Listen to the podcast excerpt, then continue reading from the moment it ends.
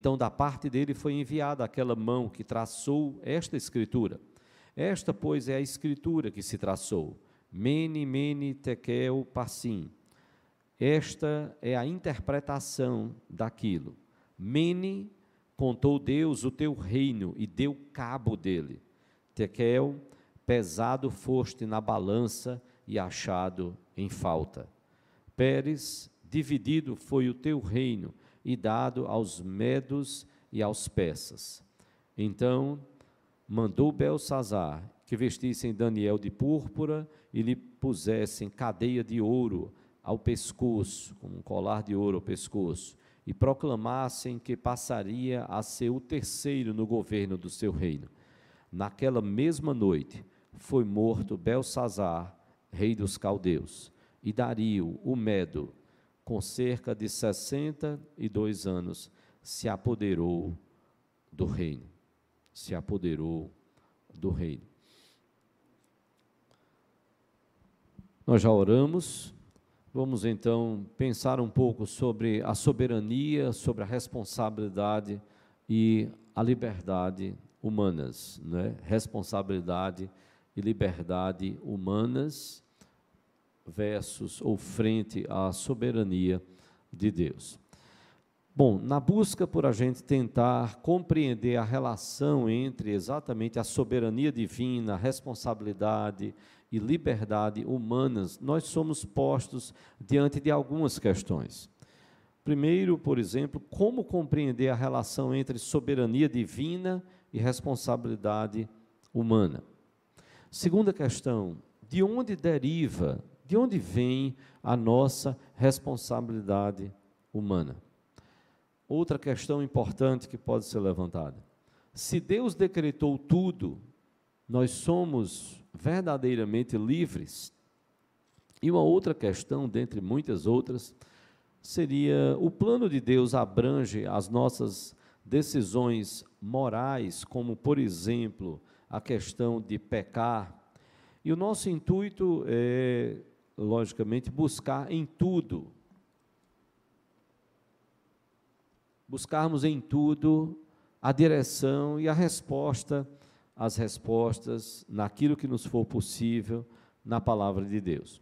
Nós vamos ter uma lição, por exemplo, e aqui já nesta lição já foi mencionado, nós vamos ter uma lição que mais à frente nós vamos tratar é, exatamente sobre a questão que é colocada sobre a permissão de Deus. Deus permite? Como é que é essa questão da permissão de Deus? Mas neste momento a gente pensar um pouco sobre a soberania, sobre a responsabilidade humana e sobre esta liberdade humana. Um primeiro ponto que nós queremos colocar é a questão da autonomia. Autonomia.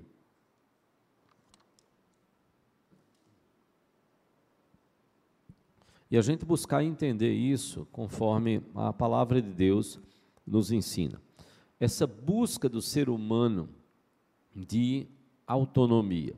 Desde os nossos primeiros pais, Adão e Eva, a IPE tem e perfeitos, criados por Deus, e mas nem mesmo eles tinham a autonomia que às vezes é falada hoje em termos de liberdade. Ah, justamente a tentação de Satanás para Adão e Eva foi fazê-los pensar que a criatura ela poderia ser igual ao Criador. E Satanás então propõe um, a, a criatura a autonomia que pertence unicamente ao Criador nem mesmo Adão e Eva, e autonomia, lógico, entendendo a autonomia como a liberdade de ação sem qualquer que seja a influência, seja interna ou seja externa. Ainda hoje nós somos seres que estão sujeitos a influências internas e externas. A nossa confissão de fé vai nos mostrar que tudo isso estava decretado e planejado por Deus. A confissão de fé de Westminster, no capítulo é, 5, na seção 4, na, na quarta seção, ela vai nos dizer o seguinte: a onipotência, a sabedoria inescrutável e a bondade infinita de Deus, de tal maneira se manifestam na sua providência, que esta se estende, essa providência, até a primeira queda e a todos os outros pecados dos anjos e dos homens. E isto não por uma mera permissão, mas por uma permissão tal que, para os seus próprios e santos desígnios, sábia e poderosamente os limita, Deus limita, regula e governa em uma múltipla dispensação. Mas essa permissão é tal, e aí observem como a confissão de fé vai colocar, a confissão de fé adotada pela Igreja Presbiteriana do Brasil e pelas igrejas reformadas, mas essa permissão é tal que a pecaminosidade dessas transgressões procede tão somente da criatura e não de Deus, que sendo santíssimo e justíssimo, não pode ser o autor do pecado e nem aprová-lo. A confissão de fé vai colocar então que Deus, na sua providência, na sua dispensação, desde a criação, desde a própria queda do homem e relacionada a todos os outros pecados, seja dos seres humanos, como sendo também dos próprios anjos que se rebelaram contra Deus, Deus tem usado tudo isso de modo ah, para os seus próprios e santos desígnios, ele tem usado tudo isso de forma sábia e poderosamente e ele faz isso limitando, regulando e governando tudo isso. Ou seja, que nada disso está acontecendo fora dos planos, dos propósitos, dos desígnios, dos decretos de Deus. E tudo está, ainda que isso aos olhos dos seres humanos possa parecer que não, mas tudo está debaixo uh, do controle de Deus. Ao mesmo tempo também que a confissão de fé vai fazer questão de lembrar que, ainda que Deus permita, e a gente, como eu disse, nós vamos ter uma lição específica sobre isso, ainda que haja toda a permissão de Deus conforme a vontade, eh, a vontade dele, a questão da pecaminosidade, da transgressão, isso procede do coração do homem. O homem, e aí a gente vai detalhar e vai ver um pouco mais à frente, o homem responde a Deus e tem responsabilidade diante de Deus. O pecado não procede de Deus. Não foi Deus que criou o pecado. E aí a confissão faz questão de dizer: Ele é santíssimo, Deus é santíssimo, Deus é justíssimo. E Ele não pode ser o autor do pecado e nem pode aprovar o pecado. E aí então uma questão: como conciliar ou explicar a liberdade humana com o controle de Deus, com a soberania divina e ainda a responsabilidade humana por seus atos. Como conciliar ou explicar essa liberdade humana com o controle de Deus enquanto soberania e ainda a responsabilidade humana pelos seus atos. Vamos ver algo a respeito da liberdade e responsabilidade, a liberdade e responsabilidade humanas. Ah, e aí nós colocamos logo no início de que o intuito do coração do ser humano é ter esta total autonomia, é ter uma liberdade autônoma, completamente livre de qualquer influência. Mas nós vamos, nós vemos e vamos ver também mais por alguns textos com respeito a isso, é que a Bíblia não ensina essa liberdade, que esteja livre de toda e qualquer influência. Mas a Bíblia ensina uma liberdade criada. E esta liberdade criada, ela foi instituída por Deus para os agentes que são os agentes livres, os seres humanos. Lembram quando a gente tratou sobre a questão de livre agência, que o homem ele é livre, não completamente, mas dentro de alguns limites. E aí então nós precisamos perceber que essa responsabilidade, a nossa responsabilidade, ela não é decorrente de uma liberdade autônoma. A nossa responsabilidade ela não é fruto. Nós não só podemos pensar em responsabilidade, e esse é o problema, é que muitas vezes a gente pensa assim: eu sou completamente livre para agir, se eu sou, então tudo bem, pode me cobrar responsabilidade. Mas se eu não sou completamente livre para agir, eu não posso ser cobrado de responsabilidade em relação a isso. Mas não é isso que a palavra de Deus fala. A Bíblia não associa a responsabilidade do homem a este homem ter uma autonomia, uma liberdade completa. Uh, até mesmo socialmente falando, nós somos regidos por leis.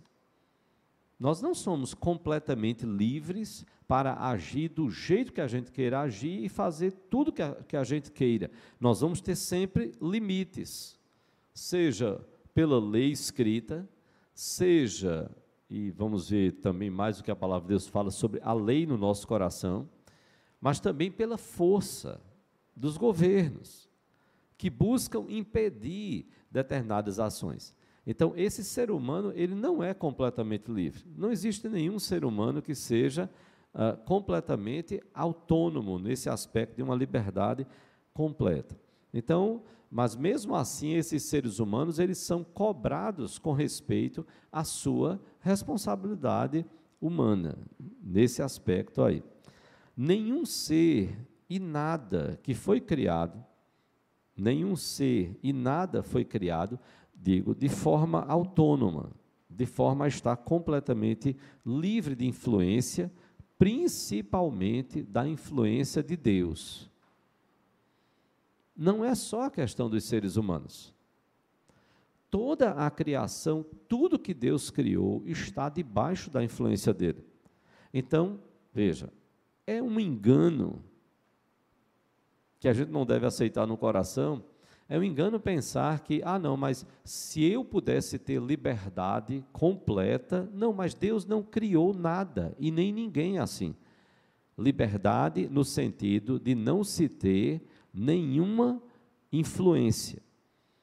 Porque Deus criou as coisas debaixo do seu poder e debaixo da sua influência.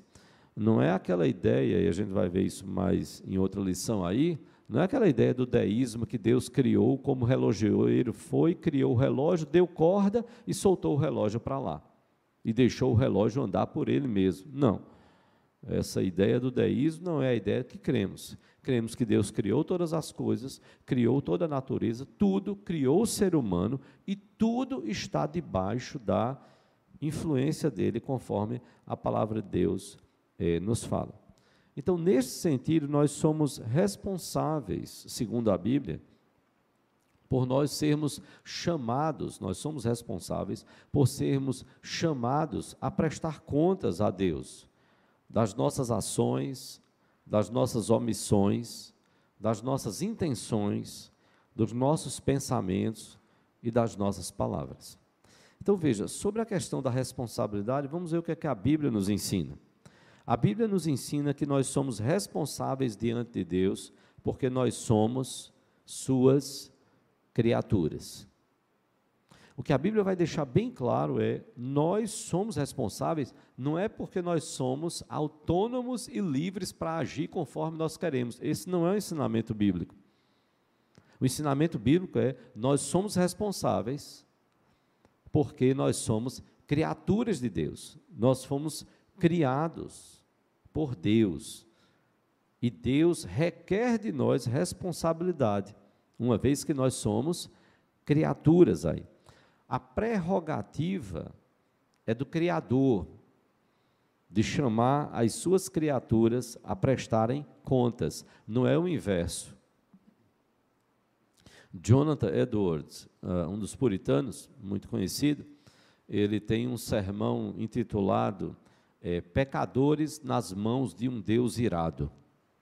Ou seja, a ira de Deus sendo derramada sobre pecadores pecadores nas mãos de um Deus irado.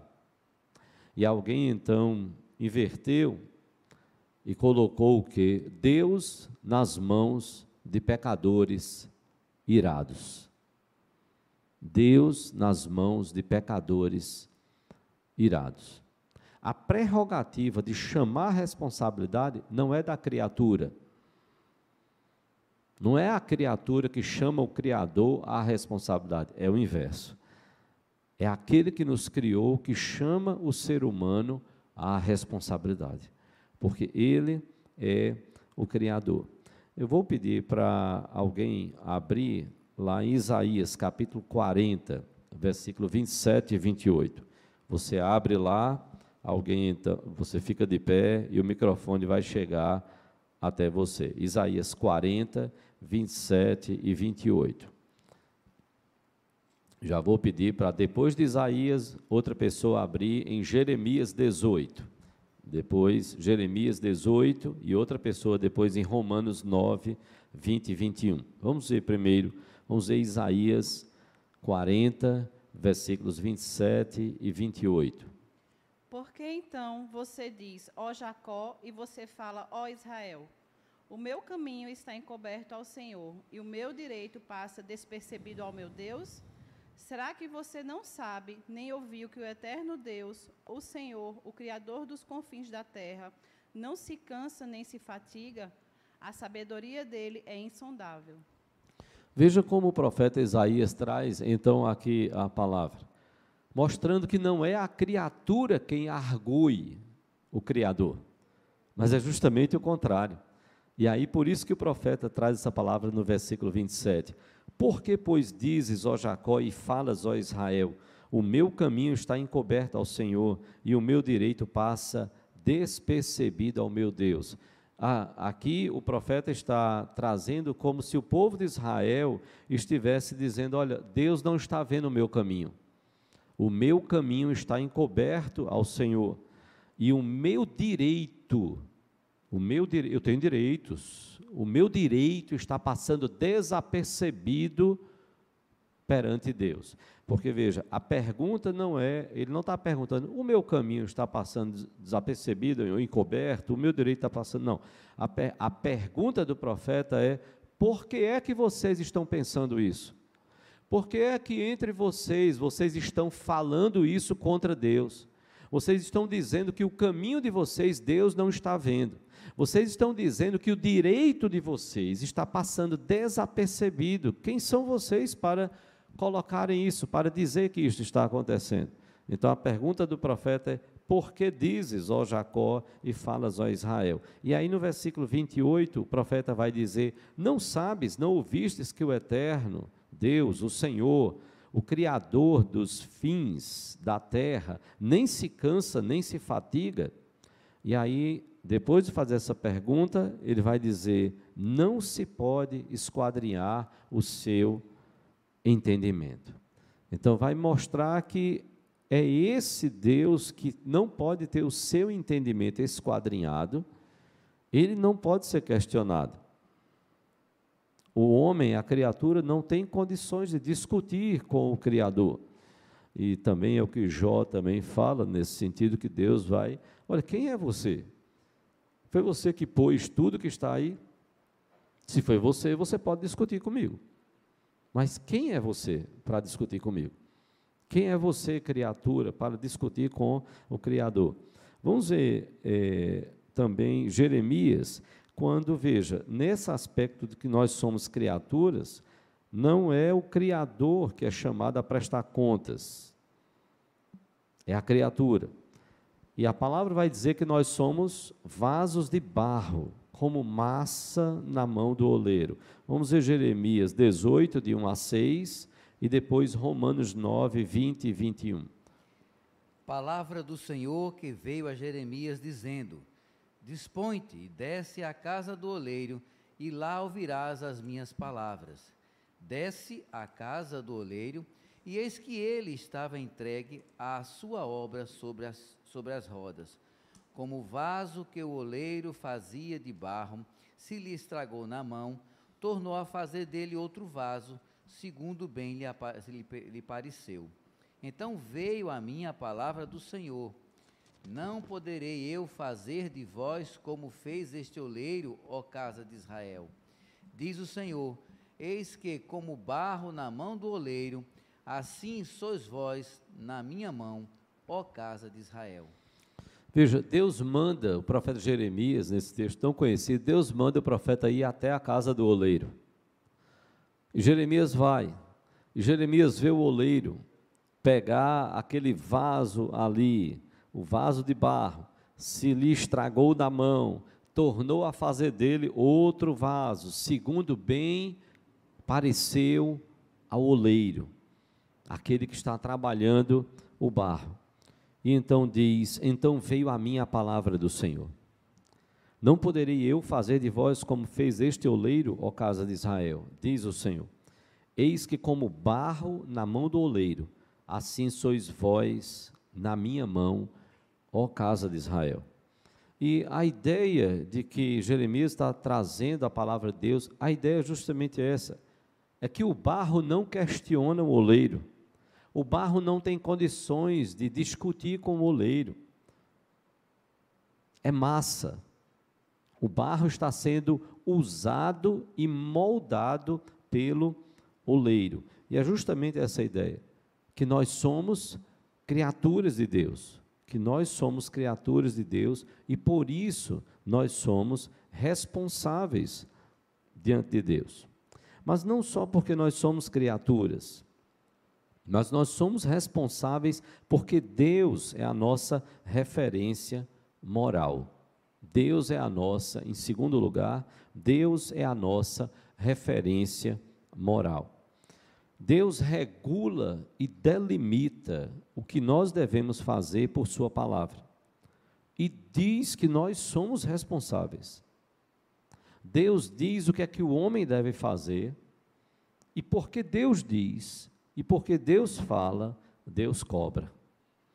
Deus diz que nós somos responsáveis por aquilo que nós fazemos, porque Ele está determinando o que precisa ser feito. Eu vou pedir para alguém abrir em, em, Jó, capítulo 40, versículos 1 e 2. Jó 40, 1 e 2. E outra pessoa em Tiago 2, 10 e 11. Jó 40, 1 e 2. Disse mais o Senhor a Jó: Acaso quem usa de censuras contenderá contra o Todo-Poderoso? Quem assim arguir a Deus que responda. Então, veja como Deus se coloca diante eh, de Jó. Acaso quem usa de censuras contenderá com Todo-Poderoso? Deus está dizendo a Jó: você não tem condições de contender comigo. Quem assim argue a Deus, que responda. Diante de tantas indagações, e diante de tantos questionamentos de Jó enquanto criatura, Deus vai colocando Jó, bem como os seus amigos, no devido lugar deles, para que eles, como criaturas, possam depender de Deus e buscar em Deus sabedoria para os seus corações. Há coisas, e a gente vai ver aí, há coisas que Deus revelou sim, e está ao nosso dispor segundo a sua vontade, segundo a natureza, segundo a sua palavra. Outras não. E nós precisamos aprender a depender de Deus. Então, o Senhor está dizendo a Jó: acaso quem usa de censuras contenderá? Vocês se censuram, vocês fazem censuras aí uns aos outros, seus amigos estão lhe censurando, nem eles nem você têm condições de contender comigo. Quem usa de censuras contenderá com o Todo-Poderoso? Não, não tem condições. Quem assim argue a Deus, que responda. Ora, se se acham tão sábios, tão detentores do saber, então que eles deem respostas. Há questões que eles não sabem, porque eles não são todo-poderosos. Eles não são Deus, eles são criaturas. E Deus é quem cobra deles. Vamos ver o que, é que diz Tiago, capítulo 2, versículos 10 e 11. Pois qualquer que guarda toda a lei, mas tropeça em um só ponto, se torna culpado de todos, porquanto aquele que disse não adulterarás, também ordenou não matarás. Ora, Se não adulteras, porém matas, vens a ser transgressor da lei. Tiago está nos mostrando aí que, olha, a pessoa poderia dizer, até como Paulo era visto como irrepreensível perante a lei, pelos seus compatriotas judeus. Mas Paulo também tem consciência, e Tiago vem trazer aqui essa palavra, que aquele que tropeça em um só mandamento, diante da perfeição de Deus, que não erra em nada, que é justíssimo, santíssimo, aquele que quebra um mandamento, ele falhou. Não é porque ele, ah, não, mas eu só errei em um, só errei em dois. Ah, tal, eu, talvez você não lembre, mas essa cena me chamou muita atenção há muitos anos, quando assisti aquele filme A Letra Escarlate, com Daniel Day-Lewis e Demi Moore. Eles, é um filme que faz uma crítica ao exagero do puritanismo nos Estados Unidos. E então, havia uma desconfiança sobre uma pessoa que tinha, uh, na visão de alguns daquela comunidade, havia adulterado. Então, ele era casado, havia mantido relações com uma mulher, parece-me que estava divorciado, ou estava separado, ou era solteiro, não lembro bem exatamente esse detalhe. E aí, como houve uma certa desconfiança, o pastor foi lá visitar ele e foi conversar com ele. E aí, uh, o pastor então chegou e disse: Recite para mim os dez mandamentos ele ia recitando, recitando, recitando, e aí esquecia um. Aí dizia, você esqueceu um, recite de novo, por favor. E ele ia, pá, pá, pá, pá, esquecia exatamente o mesmo. Então, por umas duas, três vezes, ele esqueceu. E o mandamento que ele esqueceu foi justamente: não adulterarás. E aí ele disse: Você esqueceu este mandamento. E ele não assumia o adultério que de fato, na, na história, no filme, ele tinha cometido. E aí ele parou e disse assim: Mas eu só esqueci um. Eu só esqueci um. É como quem diz: Não, eu só errei, eu só quebrei um. Eu só esqueci um. E aí eu nunca esqueci, pelo menos, não sei se isso foi verídico, a resposta no filme, do enredo. O pastor olhou para ele e disse: numa grande represa, um pequeno furo coloca toda a barragem a perder. É só um pequeno furinho. A água vai começar a passar por ali. E aquele pequeno furinho, ó, ele vai começar a aumentar, aumentar e vai colocar toda a represa a perder. Tiago vai nos dizer: olha, se você errou em um mandamento, você caiu com todos os outros. Ou seja, você não é perfeito, nós não somos perfeitos. E de fato, nós somos sim responsáveis, o ser humano é responsável porque Deus determinou assim. Deus determinou o que o homem deve fazer e é Deus quem cobra. Então, primeiro, nós somos responsáveis porque somos criaturas de Deus. Segundo, nós somos responsáveis, somos responsáveis porque a nossa referência moral não somos nós mesmos, um para o outro. A nossa referência moral é Deus, e Deus é perfeito. E Deus requer de nós que cumpramos a Sua palavra, que façamos aquilo para o que fomos criados, para fazer e para glorificar a Deus. Em terceiro lugar, nós somos responsáveis diante de Deus pelo conhecimento que nós temos de Deus. Nós somos responsáveis pelo conhecimento que nós temos de Deus. Veja, o homem pode até nem conhecer o Evangelho, mas ele é chamado à responsabilidade por Deus, porque Deus deu a ele o conhecimento natural. Veja o que está lá em Romanos capítulo 1, versículos 19 a 23. Romanos capítulo 1,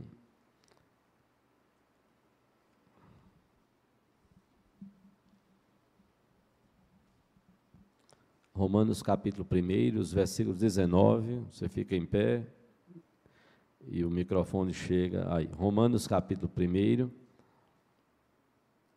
os versículos ah, 19, pode ler a partir do versículo 18 até o versículo 23. A ira de Deus se revela do céu contra toda impiedade e perversão dos homens que detêm a verdade pela ju- injustiça, porquanto o que de Deus se pode conhecer é manifesto entre eles, porque Deus lhes manifestou. Porque os atributos invisíveis de Deus, assim o seu eterno poder, como também a sua própria divindade, claramente se reconhecem desde o princípio do mundo, sendo percebidos por meio das coisas que foram criadas. Tais homens são, por isso, indesculpáveis, por, porquanto, tendo conhecimento de Deus, não glorificaram como Deus, nem lhe deram graças, antes se tornaram nulos em seus próprios raciocínios, obscurecendo-se-lhes o coração insensato. Incu- Inculcando-se por sábios, tornaram-se loucos e mudaram a glória de Deus incorruptível em semelhança da imagem de homem corruptível, bem como de aves, quadrúpedes e répteis. Vou pedir que leia no capítulo 2, os versículos de 12 a 16, onde a gente vai ver esse conhecimento inato de Deus, que todos têm. Romanos 2, pode ler, pode ler, Dal. Romanos 2, já que você já está aí em Romanos, Romanos 2, de 12 a 16.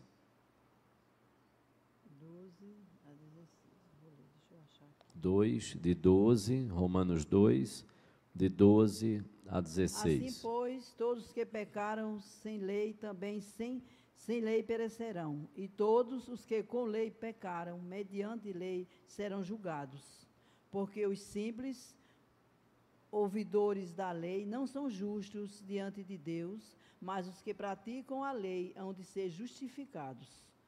Quanto, pois, os gentios que não têm lei, procedem por natureza de conformidade com a lei, não tendo lei, servem eles de lei para si mesmos. Até o 16. Estes mostram a norma da lei gravada no seu coração, testemunhando-lhes também a consciência e os seus pensamentos, mutuamente acusando-se ou defendendo-se. No dia em que Deus, por meio de Cristo Jesus, julgar os segredos dos homens, de conformidade com o meu evangelho. Veja como Paulo nos coloca diante da responsabilidade que nós temos.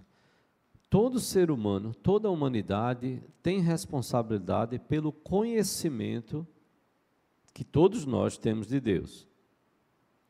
O ser humano, repetimos, ele pode até nem conhecer o Evangelho, certo? Ele pode não conhecer a mensagem do Evangelho.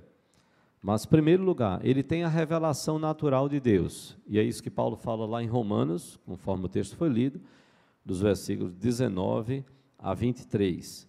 E Paulo vai dizer no versículo 20: porque os atributos invisíveis de Deus, assim o seu eterno poder, como também a sua própria divindade.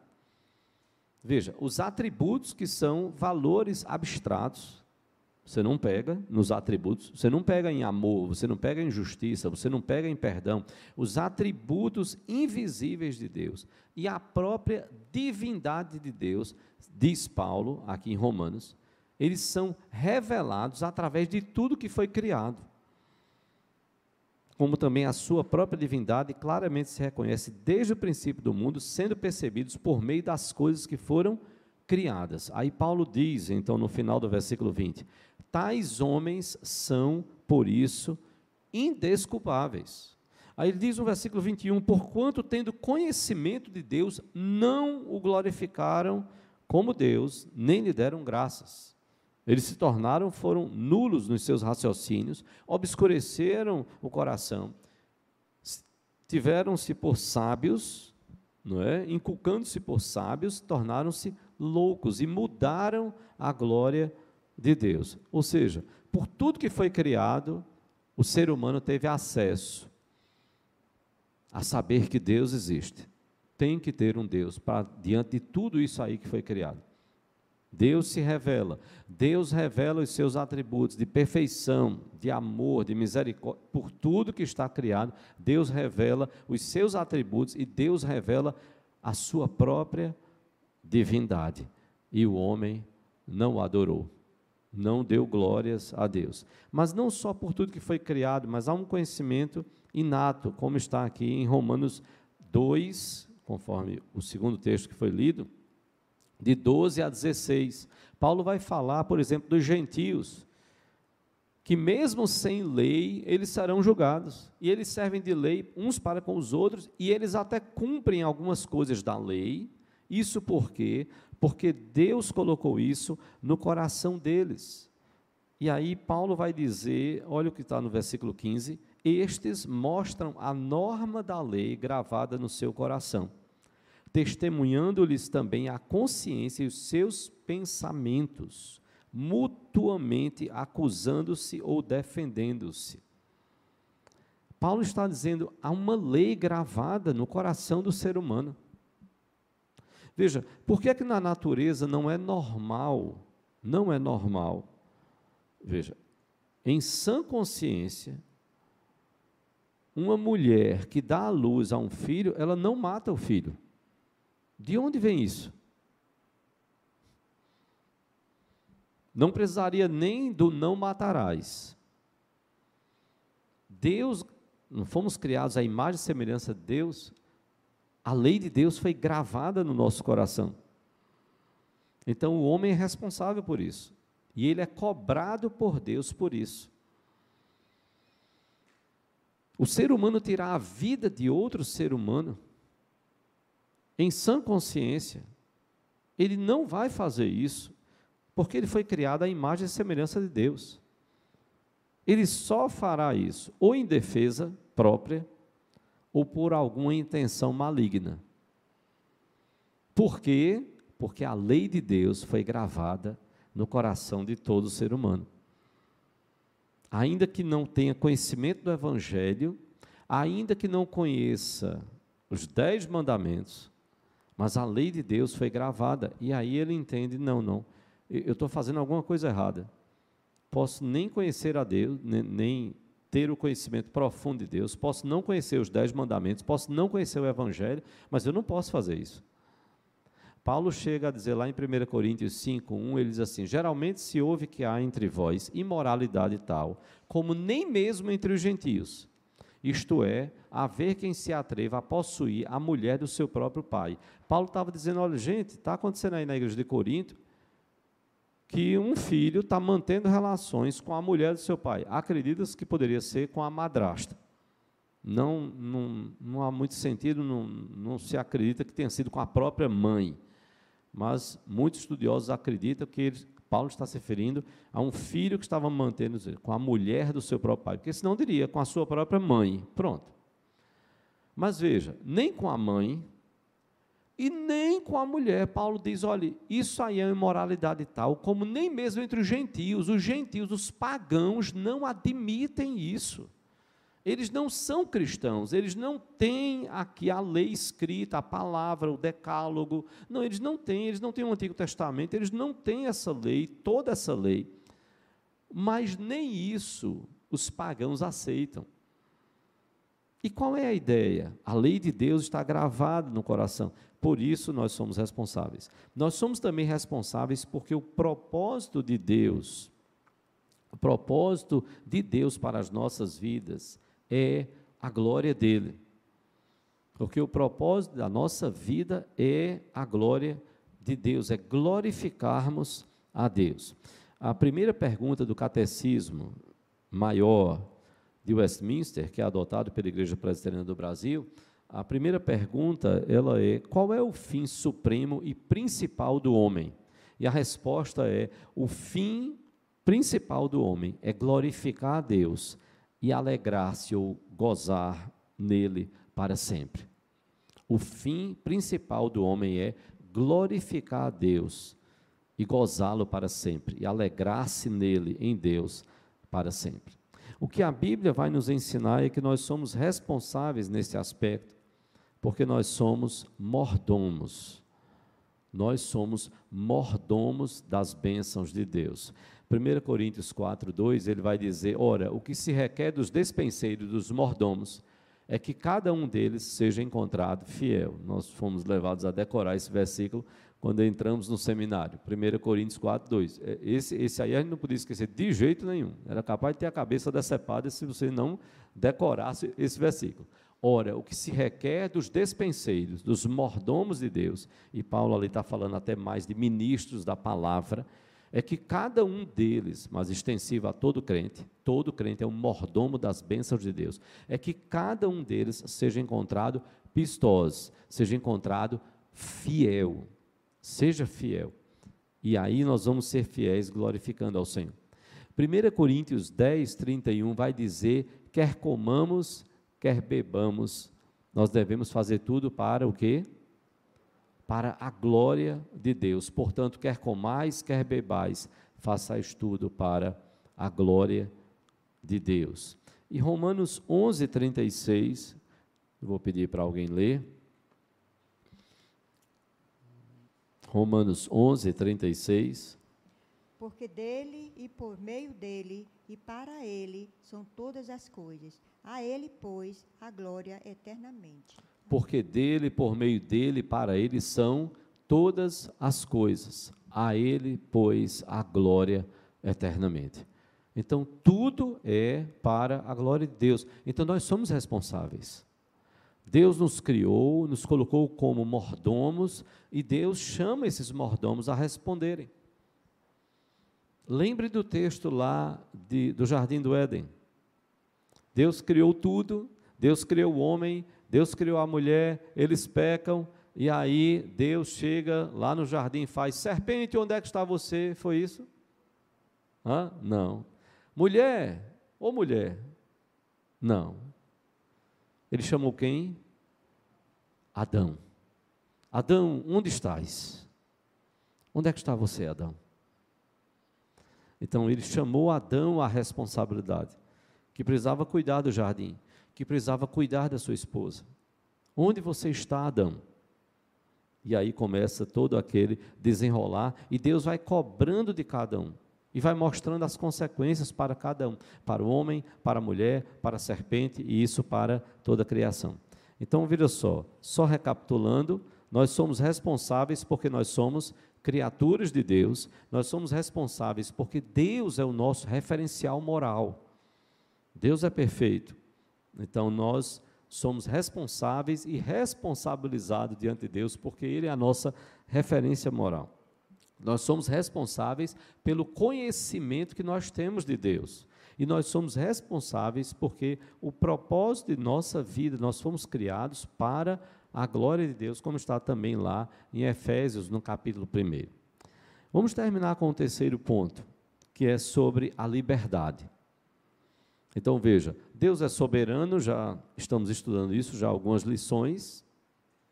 Aí vem a questão da responsabilidade humana, e aí por esses aspectos, veja, a nossa responsabilidade, eu quero enfatizar isso, a nossa responsabilidade, ela não é derivada de liberdade. Ah, se eu for livre para fazer tudo então sim, eu posso ser responsabilizado. Não, não é isso que a Bíblia ensina. Adão e Eva foram colocados lá com responsabilidade. Não é eu sou livre, totalmente livre de qualquer influência, até da influência de Deus, então por isso eu sou responsabilizado. Não, não é isso que a Bíblia ensina. A Bíblia ensina que eu sou responsabilizado por Deus, porque eu sou criatura, porque Ele é minha referência moral, sim, porque eu tenho recebido conhecimento de Deus, nem que seja pela revelação do que foi criado e pela lei de Deus no meu coração. E eu sou responsável também, porque o propósito para o que eu fui criado é a glória de Deus.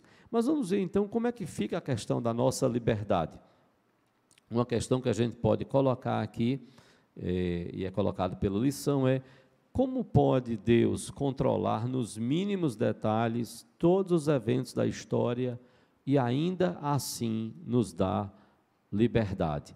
Veja, a gente já tem falado, à luz do que a palavra de Deus fala, à luz do que os teólogos falaram, que não há livre-arbítrio. Não há livre-arbítrio. As pessoas não são completamente livres para fazer o que elas quiserem, e isso a partir do próprio pecado no coração do ser humano. Então, esse livre arbítrio, ele não existe a partir do próprio pecado no coração do ser humano. Ninguém é completamente livre para fazer o que quer. Ele vai ter sempre alguma influência ou no seu coração ou fora dele. Aí.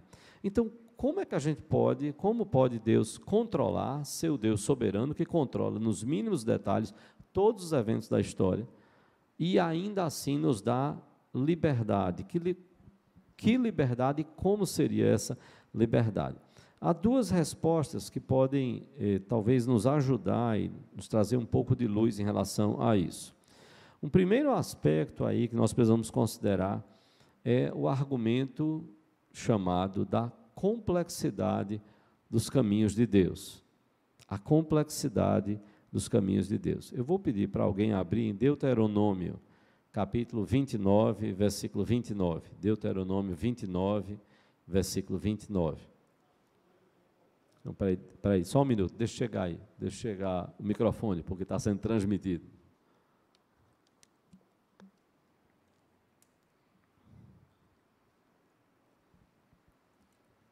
As coisas, as coisas encobertas é para o Senhor nosso Deus, porém a revelada é para nós e nossos filhos, para cumprirmos a palavra da lei, da Escritura. Então veja bem, a palavra vai dizer que existem coisas que estão encobertas. E há coisas que estão reveladas. O que está encoberto é do Senhor, não nos pertence, até que Ele revele. O que está revelado está diante dos nossos olhos e o que nós precisamos pedir é sabedoria a Deus é a ação do Espírito de Deus. E aí nos cabe estudar, aprofundar, comparar, analisar, olhar a palavra de Deus e pedir sabedoria do Espírito de Deus para que compreendamos aquilo que a palavra de Deus nos ensina. Fácil? Não, não é fácil. Tantos textos, tantos estudos que têm que ser feitos e que têm sido feitos ao longo de milênios a luta do povo de Deus para compreender a sua palavra, a sua vontade e então colocarmos em prática. Então, o aspecto da complexidade dos caminhos de Deus, e aí nós temos dois outros textos que são maravilhosos.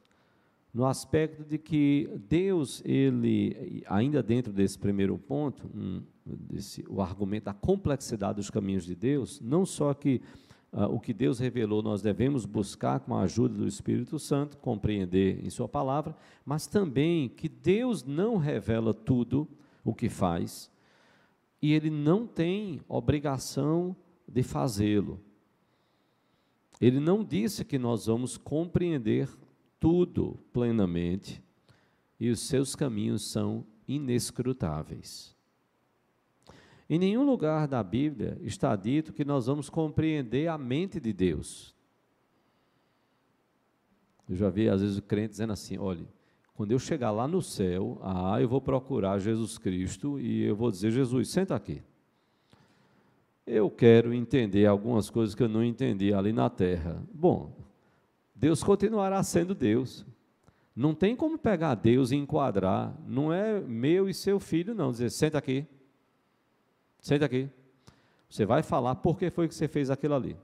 E, as, e a gente sabe. Porque eu acho que na sua infância você deve ter mentido para os seus pais. E você deve ter pensado assim: enganamos. Enganei. Eu lembro uma vez que a gente foi levado para, para o quartinho lá da disciplina e a gente já sabia que tinha extrapolado todos os limites e iam levar as palmadas. E aí o irmão encostado a mim, o Roberto, ele chegou e disse, olha, eu já vou logo lhe avisando. Quando o papai chegar, comece a chorar. Eu disse, como é? Ele disse, comece a chorar. Eu disse, eu nem levei uma palmada, eu vou, eu vou tirar choro de onde? Ele disse, não sei, se vire. Eu vou começar a chorar. Aí não funcionou muito, papai deu a primeira palmada, quer dizer, desculpe, não, essa primeira, ele ainda chegou meio choroso tal, e eu não conseguia, eu sou horrível. Eu vou introjetando, introjetando, o negócio, passando, eu vou me acabando. Aí tem que ser um alfinetezinho, pronto. Ali, aí eu me desmancho. Eu olha, quando eu começar a chorar, não faça pergunta, não fale nada. Deixa eu botar para fora. Porque se perguntar e eu começar a falar, eu corto o choro. Aí eu interrompo, aí eu vou ficando mal de novo. Papai olhou para a gente e fez, olha, eu estou arrasado tudo, eu não vou bater em vocês. Vou dar essa chance. Vocês extrapolaram todos os limites. E eu estava decidindo que vocês iam apanhar aqui. Não vou bater. Beleza. A IPE. Uma semana depois a gente estava de volta.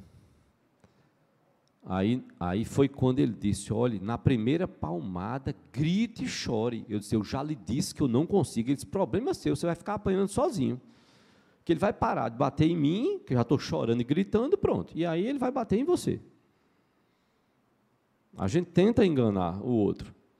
É, a gente tenta enganar o outro. Mas Deus conhece o nosso coração. Deus não tem obrigação de nos revelar e de falar a gente tudo que está na mente dele. Como seres humanos, nós podemos mentir um para o outro. Para Deus, não. Nós não temos como mentir. Nós não temos como enganar a Deus. E Deus não tem obrigação de revelar o que ele, o, os porquês. Porque eu quis colocar o aspecto que, às vezes, a gente, a gente até revela, entre aspas, mas revela mentindo. A gente pode até mentir para o outro da nossa motivação, mas Deus sabe o que, é estava lá no nosso coração. Deus sabe o que estava na nossa. E aí a gente vai ter, entre aspas, ah, não, mas eu menti por isso, por aquilo, por aquilo outro. Não. Deus não vai mentir e ele não está obrigado a revelar às suas criaturas as suas motivações. É suficiente olhar para o que a palavra de Deus diz e aprendermos que Deus é santíssimo, ele é boníssimo, bondoso ao extremo, misericordioso, e nós aprendemos isso é, à luz da sua palavra. Veja o que está lá, os seus caminhos são inescrutáveis. O que está lá em Isaías 55, 8 e 9. Vou pedir para alguém se colocar de pé. Isaías 55, 8 e 9. Porque os meus pensamentos não são os vossos pensamentos, nem os vossos caminhos os meus caminhos, diz o Senhor. Porque assim como os céus são mais altos do que a terra, Assim são os meus caminhos, mais altos do que os vossos caminhos, e os meus pensamentos mais altos do que os vossos pensamentos. Veja só, eu vou pedir que outra pessoa abra em Romanos 11, 33 a 36, de um texto belíssimo do apóstolo Paulo, Romanos 11, ah, mas já pode abrir e ficar de pé aí. O profeta Isaías vai trazer a palavra de Deus e então vai dizer que os pensamentos do Senhor, os nossos pensamentos não são como os pensamentos do Senhor. Os nossos caminhos não são como os caminhos do Senhor. E que a comparação é assim como os céus são mais altos do que a terra. Como alcançar os céus? Os céus dos céus, os mais altos céus. E aí a palavra, o profeta vai trazer esse exagero, essa hipérbole aí, para dizer assim: olha, assim como os céus são absurdamente altos, assim são os pensamentos do Senhor. Assim são os caminhos do Senhor, que nós não temos como, como comparar os nossos caminhos. E Paulo vai falar algo também semelhante em Romanos 11, 33 a 36. O que é que nos diz? Ó profundidade de riqueza, tanto da sabedoria como do conhecimento de Deus. Quão insondáveis são os seus juízos e quão inescrutáveis os seus caminhos. Quem, pois, conheceu a mente do Senhor? Ou quem foi o seu conselheiro? Ou quem primeiro deu a ele para que tenha a ser restituído? Porque dele e por meio dele e para ele são todas as coisas. A ele, pois, a glória eternamente. Amém. Amém. Olha como Paulo coloca no versículo 33. Ó profundidade da riqueza, tanto da sabedoria como do conhecimento de Deus quão insondáveis, não tem como sondar os seus juízos. Não tem como escrutar quão inescrutáveis são os seus caminhos.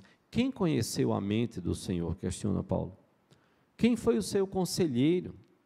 O quem primeiro deu a ele para que lhe venha agora a ser restituído? Paulo diz: não, não tem ninguém nesse porte.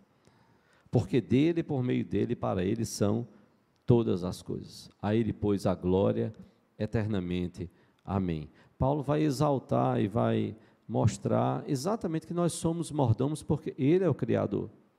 Ele é o Deus Todo-Poderoso que criou todas as coisas e nós não temos como sondar os caminhos de Deus. A gente fica tentando entender, não, eu acho que Deus fez assim, por isso, e isso, eu acho que isso. A gente fica tentando compreender um pouco da mente de Deus a partir daquilo que é revelado. E a gente tem que parar e, e, em muitos momentos, parar e reconhecer e dizer assim: olha, chegou no meu limite, eu não tenho mais como passar disso daqui, não. Daqui eu não posso passar. Porque para eu responder a isso daqui, eu tenho que conhecer a mente de Deus. O que foi que se passou na mente dele para que ele pudesse então agir desta forma? Os seus caminhos são inescrutáveis. Então, um primeiro aspecto em relação à liberdade que Deus nos dá, e a gente vai um pouquinho mais à frente, em relação a isso, é entender, é, é assimilar e aceitar. Eu não tenho como sondar a mente de Deus. Eu não tenho como entender, ou seja, é a complexidade dos caminhos de Deus.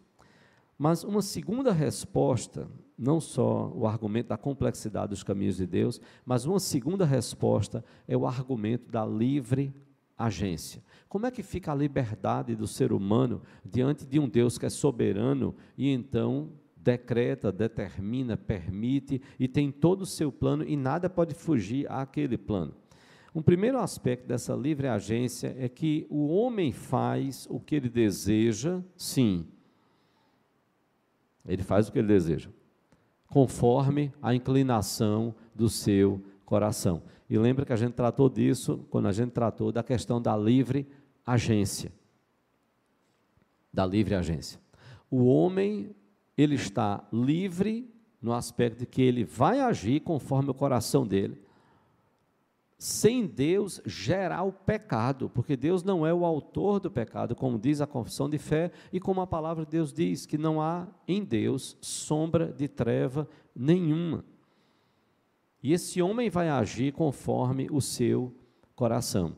Vamos agora sim lembrar do texto que nós lemos logo no começo. Lembra do rei Belsazar, neto de Nabucodonosor, que profanou os utensílios do templo, mandando trazer aqueles utensílios para a sua festa, o banquete. O que sinaliza que parece que Belsazar não aprendeu nada da lição que foi dada ao seu avô. Qual o poderoso daquela época que não queria ampliar os seus domínios? E Nabucodonosor foi crescendo, crescendo, crescendo, e Deus haveria de usar Nabucodonosor contra o seu próprio povo, para dar lição no seu povo, e a gente vai ter lição sobre isso. Jamais que Israel iria imaginar que Deus iria trazer uma potência como a Babilônia para invadir Israel, destruir o templo. Mas nada disso acontece fora dos planos de Deus. O problema é que a gente não entende. São planos, juízos, caminhos inescrutáveis, insondáveis. E Deus vai usar o coração ali de Nabucodonosor, querendo expandir o seu império, agindo muitas vezes pela maldade, sim. Ah, e isso daí continuou com Belsazar. Tudo isso mostra que, ah, e à luz do que a própria palavra de Deus fala, é que ele teve liberdade para agir, mas como foi que ele agiu? Ele agiu pelo mal. Ele agiu pelo mal. Certo? Eu só vou dizer, tenha cuidado agora com a câmera, viu? Porque as nossas crianças estão circulando e elas são crianças. Não é? E cuidado com a ondulação aqui do tapete. Então, veja só, parece que Belsazar não aprendeu nada com a lição de Nabucodonosor.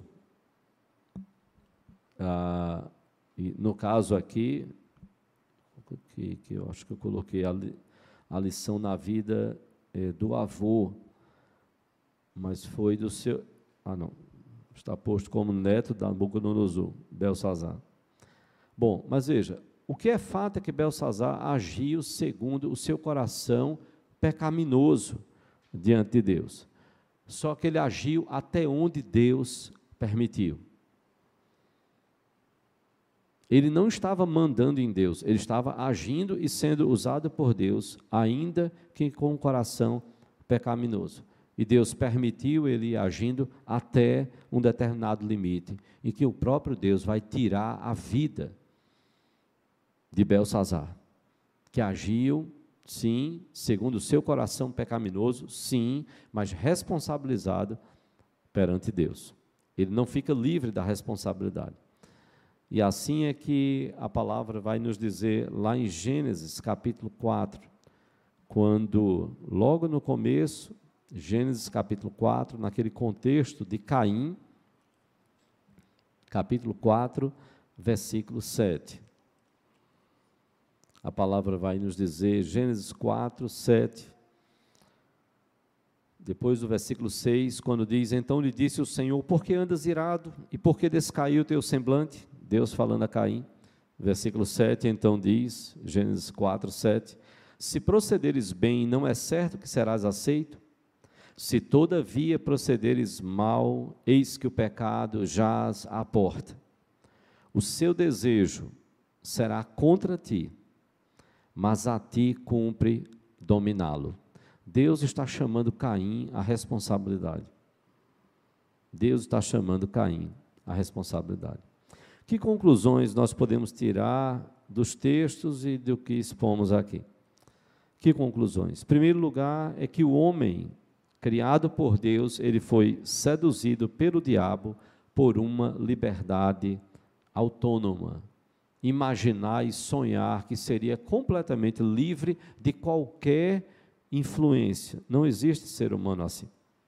Deus nos fez, em segundo lugar, uma segunda conclusão é que Deus nos fez e nos deu uma liberdade criada por Ele mesmo, que não anula a nossa responsabilidade.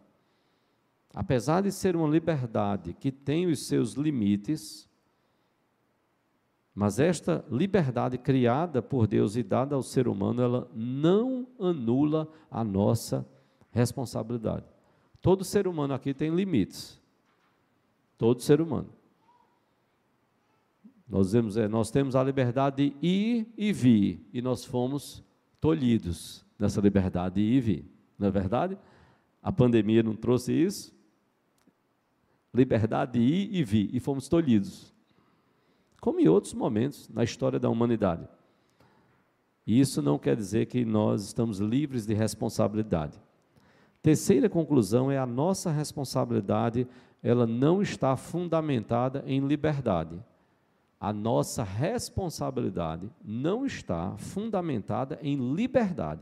Ah, se eu tenho liberdade total, então eu posso ser responsabilidade. Se eu não tiver liberdade total, ah, eu não posso ser cobrado da minha responsabilidade. Não. A nossa responsabilidade ela está fundamentada em princípios bíblicos, como a Bíblia nos ensina da responsabilidade. Quarta conclusão é que a liberdade criada ela é real. A liberdade criada por Deus e dada por Deus, ela é real e ela deve ser usada para a glória de Deus. Então, na liberdade que nós temos, dada por Deus, criada e dada por Deus, nós precisamos usar isso para a glória de Deus. Duas aplicações, e aí eh, podemos abrir para dúvidas, perguntas. A primeira aplicação é que nós devemos buscar a dependência de Deus. Depender de Deus e devemos buscar a interdependência uns dos outros na igreja. Nós não devemos buscar autonomia. Não existe nenhum ser humano completamente autônomo, não tem. Completamente livre, não tem. Nós sofremos a influência do pecado, do maligno, do mundo, do sistema perdido, e graças a Deus pela influência dele nas nossas vidas. Se não fosse a graça e a misericórdia de Deus, nós estaríamos completamente perdidos. Então, graças a Deus por essa influência. Então, nós não devemos buscar autonomia, nós devemos buscar dependência de Deus, e não é dependência do outro, não, é interdependência. Nós precisamos uns dos outros. E a segunda aplicação é que nós devemos viver, é que nós vivamos a responsabilidade fundamentada na Bíblia, não na liberdade de agir. E vivendo essa responsabilidade, nós devemos buscar fazer tudo para a glória de Deus. E lembrando, essa liberdade fundamentada na Bíblia é que nós somos criaturas de Deus e abençoados por Deus por isso, para sermos responsáveis. Deus é a nossa referência moral. Deus nos criou e nos deu conhecimento dele, mesmo que não chegássemos a conhecer o Evangelho, mas já teríamos conhecimento de Deus por tudo que foi criado. E em quarto lugar, nós somos responsáveis porque o propósito para o qual Deus nos criou é a glória dele. Então nós precisamos usar essa liberdade criada por Deus para glorificar a ele. Vamos abrir então para dúvidas, para perguntas que tenham ficado aí ao longo da exposição, de repente você tem anotado ou está lembrado aí. Se você tem alguma dúvida, eu vou pedir para você ficar de pé. O microfone vai chegar até você aí.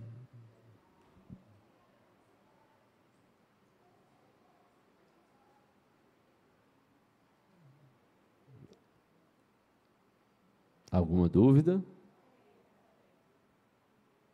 Está mais ou menos tranquilo, então, soberania, liberdade e responsabilidade. Vamos seguir. Vamos ter lições aí bem profundas aí para frente e, e, algumas questões desafiadoras, né, para a gente tentar compreender melhor sobre essa soberania. Vamos orar então? Pai, nós louvamos por essa manhã, te agradecemos por tua palavra. E pedimos, ó Deus, que ela possa encontrar um lugar todo especial nas nossas vidas e corações. Perdoa, Senhor, os nossos pecados, nos ajuda. Sabemos que não somos completamente livres, mas o Senhor nos criou, nos concedeu uma liberdade criada por Ti, para usarmos esta liberdade que temos para a glória do Teu nome.